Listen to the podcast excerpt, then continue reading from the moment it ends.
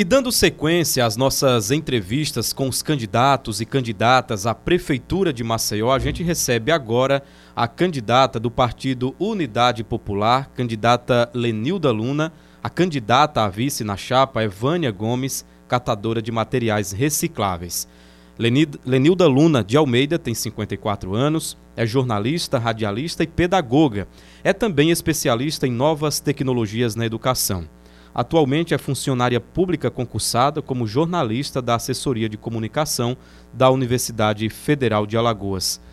Candidata Lenilda Luna, seja muito bem-vinda, muito obrigado por atender ao nosso convite. Eu já quero começar sabendo por que, que você decidiu ser prefeita de Maceió.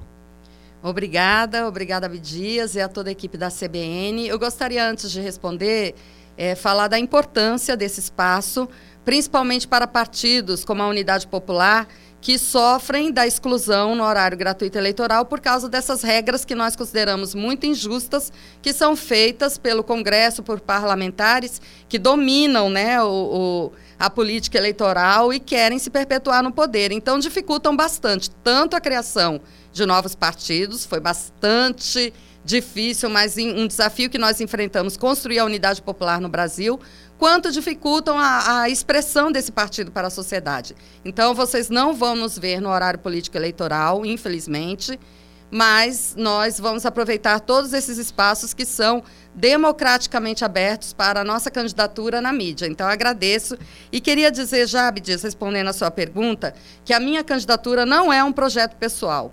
Lenilda Luna e Vânia Gomes não são candidatos porque resolveram é, participar da política e se candidatar. Nós somos a expressão de um projeto coletivo.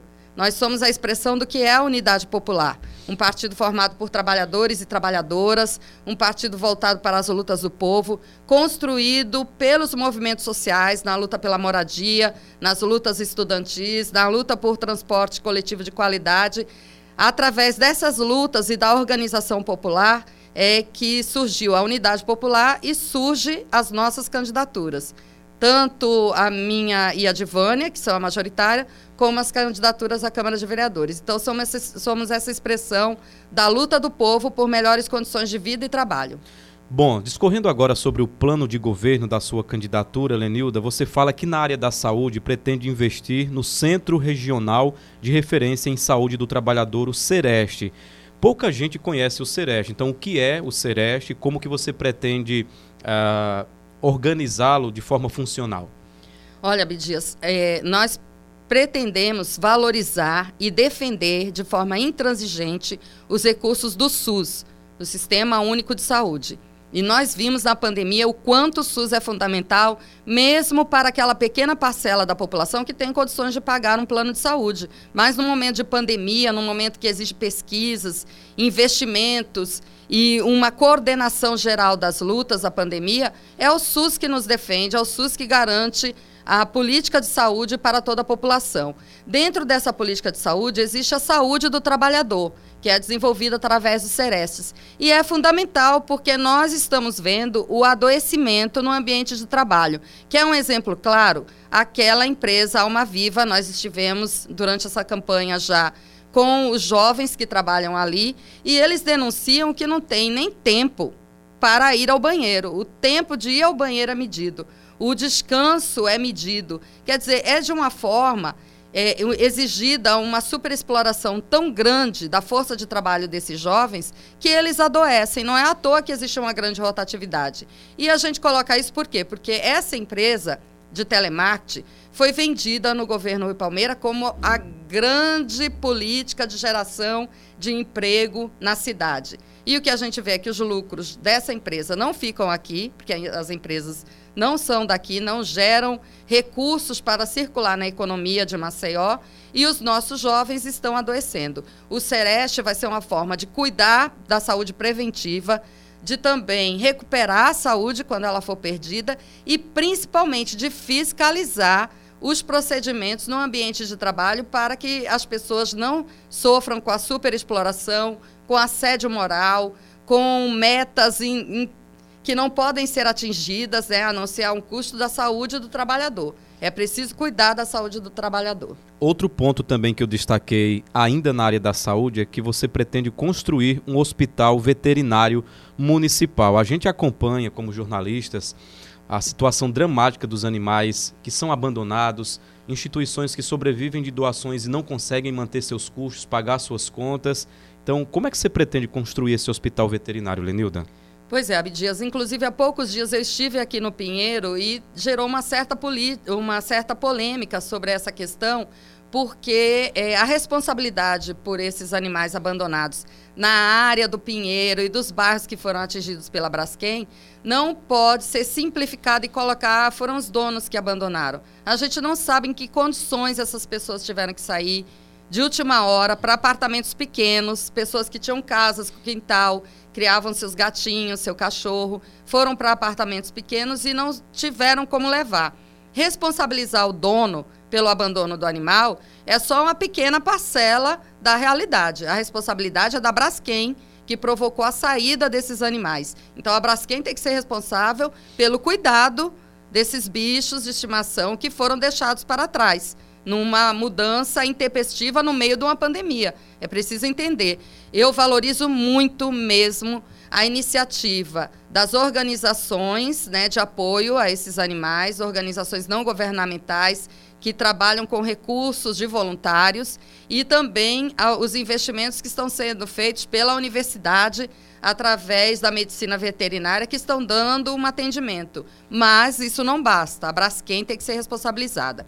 E no nosso plano de governo, a gente percebe nessa situação que nós estamos vivendo a necessidade de ter um hospital veterinário, porque as pessoas aqui, quando têm seus animais e precisam de de atendimento à saúde do animal ou recorrem às ONGs, que nem sempre têm condições de atender a toda demanda, ou tem que pagar. E muitas pessoas não têm dinheiro, não têm recursos. Então é preciso ter um hospital veterinário com pessoas concursadas, né, uma equipe concursada para atender a saúde dos animais, porque isso também é, reflete na saúde da população.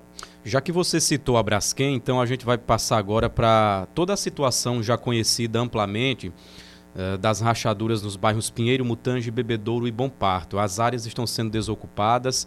Uh, quem passa por aqui praticamente vê bairro, bairros fantasmas. Mas a gente sabe que as áreas públicas, como as ruas, as praças, elas precisam ter uma destinação. Por exemplo, sem contar em todo o amparo que tem que ser dado a essas famílias que estão desoladas. A gente acompanha o drama, realmente é uma situação sem precedentes. Como é que você pretende lidar com esse desafio grande que afeta mais de 40 mil pessoas. Pois é, Abdias, eu também tenho andado bastante nesses bairros, Bebedouro, Bom Parto, aqui no Pinheiro, em parte do Farol, né? E a gente vê o drama dessas famílias e que não é uma questão de indenizar apenas prédios e casas, é muito mais. Essa senhora mesmo que eu visitei, ela morava há 50 anos aqui na Rua Jornalista Augusto Vaz. 50 anos, quer dizer, toda uma relação com as vizinhas, com a igreja onde ela frequentava, com a comunidade, com a padaria que você está acostumada a ir todos os dias comprar seu pão, com a mercearia que você está acostumada, com onde você caminha, você conhece o espaço onde você vive e como é que, de repente, as pessoas são arrancadas do seu local. Né? Então, é muito mais do que indenizar casas e prédios é a reconstrução da cidade e dessa relação social que foi quebrada pela Braskem. E tem que ser investigada, porque como é que a gente chegou nessa situação? Essa é a pergunta que eu me faço. Como é que a gente chegou nesse momento de só perceber o risco que a gente corria quando as achaduras começaram em 2018 e ainda se tentou, a empresa tentou bastante colocar a culpa em umas placas tectônicas, né? Uma coisa aí é, de filme de ficção científica, porque a culpa mesmo é dos buracos que ela escavou para extrair minérios e não se preocupou com a repercussão disso em áreas habitadas da cidade. Uma parte de Maceió está sendo destruída por causa da ganância e do lucro de uma empresa. E isso tem que ser investigado e a empresa tem que arcar com toda a, todo o custo né, que, social e econômico dessa situação. Nós vamos criar um comitê de crise para acompanhar essas famílias. Tem que ter na gestão um espaço onde as famílias possam relatar seu drama, terem esse acompanhamento e o poder público municipal cobrar da empresa toda essa estrutura que não é só de realocar, onde as pessoas ajudar as pessoas a reencontrarem moradias da cidade, mas também reencontrarem empregos, reencontrarem eh, os seus pequenos negócios. Como é que fica o dono da padaria? Que vai ter que abandonar. Às vezes é um investimento de uma vida em montar uma padaria, em colocar a família ali trabalhando, contratar algumas pessoas do próprio bairro e de repente, ó, vai ter que fechar isso aqui. Essa pessoa tem que ter o amparo para retomar o seu negócio em um outro local que muitas vezes já vai ter padaria, já não vai ser mesmo aquele estudo né, do local onde ele montou o empreendimento. Então, a Braskem tem que ter também uma, um atendimento para essas pessoas, além do atendimento médico e psicológico, porque nós sabemos o quanto de adoecimento essa situação provocou na nossa cidade. Então, a nossa gestão vai ter esse comitê de crise para acompanhar toda essa política de assistência às pessoas que foram atingidas pela mineração da Braskem. A gente vai correr um pouquinho agora, porque faltam quatro minutos para a nossa entrevista. Eu queria abordar ainda pelo menos mais três temas. Educação, Lenilda, você fala na possibilidade de erradicar o analfabetismo em Maceió. Como? Vamos ser bem rápidos agora, montando brigadas de ensino nos locais de trabalho. Fazer um levantamento onde estão essas pessoas analfabetas, que são 17% em Alagoas, chegam a 11% aqui em Maceió, para alfabetizar no horário de trabalho com incentivo para essas pessoas poderem se educar. Na área da gestão, você disse que quer realizar um mutirão de atualização do cadastro de todos os imóveis da cidade para corrigir as distorções nos valores do IPTU. Como seria isso?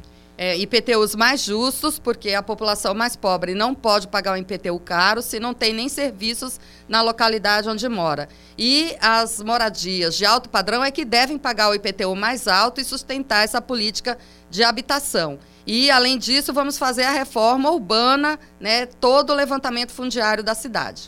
Emprego e renda é um tema muito caro porque é a partir disso que as pessoas sustentam suas famílias, vivem com dignidade. Quem não tem emprego é uma situação muito dramática. Só quem já ficou desempregado é que sabe disso. Você pretende incentivar empreendimentos solidários, fomentar cooperativas de trabalhadores. Em que, em que é, segmentos você pretende fazer isso, Lenilda? Olha, a minha co-prefeita, Vânia Gomes, ela é dirigente licenciada no momento de uma cooperativa de catadores e catadoras de materiais recicláveis. E tem uma grande experiência nisso. E eu vi um depoimento da Vânia que foi muito importante para mim. Ela falou: Nós, na Vila Emater, depois que construímos a Cop Vila, somos pobres, mas não passamos fome. Nenhuma das nossas é, dos nossos cooperados passa fome porque tem uma garantia de uma renda. É isso que a gente quer multiplicar em vários outros setores, da marisqueira, das rendeiras, das boleiras, formar cooperativas e gerar renda para a comunidade. Lendo o seu plano de governo, Lenilda, eu percebi que muitas das iniciativas dos projetos públicos você pretende fazer a partir da prefeitura, sem privatizações. É, esse é o pensamento central do partido? O pensamento central do partido é construir transparência e participação popular. Nós vamos também municipalizar, por exemplo, criar uma empresa municipal de transporte para gerenciar melhor o transporte urbano da cidade. Então, tem que ter também um, um, uma participação mais forte do poder público. O Estado tem que ser máximo para quem precisa dele, mínimo para os ricos, e ao contrário do que nós estamos vendo em relação ao turismo, que é um dos nossos pontos muito fortes. Como é que você pretende vender ainda mais o nome Maceió? É, o turismo, nós temos dito que as pessoas vêm visitar Maceió para conhecer Maceió, não ficar em resorts padrão que são iguais em todo o mundo. Então é preciso que o, o turismo seja aquele que valoriza essas doceiras e boleiras do Riacho Doce, as rendeiras do Pontal, a pesca artesanal, todo esse empreendimento que é feito pelo povo de Maceió. Bom, Lenilda, nesse minuto final você pode inclusive falar para o eleitorado de Maceió como ter acesso integral às suas propostas e, claro, pedir voto aos eleitores. Olha, o nosso plano de governo está em apoia.org barra Lenilda Luna, também nas redes sociais, no Facebook, Instagram e Twitter. Podem me seguir, fazer perguntas e no dia 15 de novembro vamos votar numa mudança em Maceió com o povo no poder. Vote 80, Lenilda Luna e Vânia. É a unidade popular. A gente agradece, portanto, a disponibilidade da candidata Lenilda Luna candidata do partido Unidade Popular, com o número 80, candidata a prefeita de Maceió, que tem como vice na chapa Vânia Gomes, que é catadora de materiais recicláveis. Repito, Lenilda Luna, partido Unidade Popular, número 80.